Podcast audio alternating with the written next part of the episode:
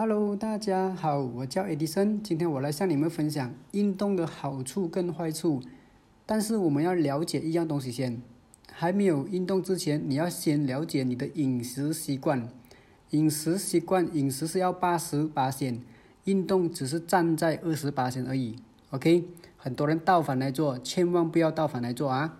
二十八先运动，八十八先营养。OK，现在我先讲迷失运动。很多人就会运动就可以变更瘦，你会不会常常这样子想？运动就能瘦？运动不一定会瘦啊，这个很多人都迷失啊。第二个，越多心肺功能的运动就会更瘦，是不是这样子写的？跳很多，做很多这些啊有氧运动就会变更瘦，不一定哦。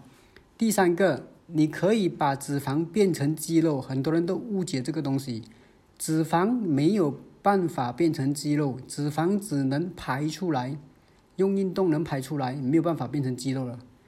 第四个，运动后就可以吃更多，很多人都误解这个问题。运动后要选择对食物才是重点。第五个，喝饮料的好处，很多人都误解喝一些比较呃在运动系列的那些饮料，但是要不忘记运动。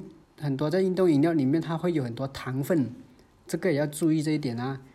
所以最后一个，光运动就可以增肌肉，只是运动就增肌肉啊，这个你就也是错误了啊。运动不能增肌肉的，但是你一定要吃对饮食，做对的运动才能增肌肉。OK，来，现在我来分享运动的好处。第一个，增加心肺功能，你有运动，血液循环。然后你有训练你的心肺功能的话，那第一个首先你是增加你心肺功能先，来，在第二个，如果有运动期间你保持你的那个消耗力的话，你的新陈代谢也会提高。OK，这个第二个，第三个，增强你的肌耐力。你在运动期间可能你会做到一些啊训练哑铃的东西，这样就会增强你的肌耐力。第四个，流汗，很多人觉得流汗就可以变瘦。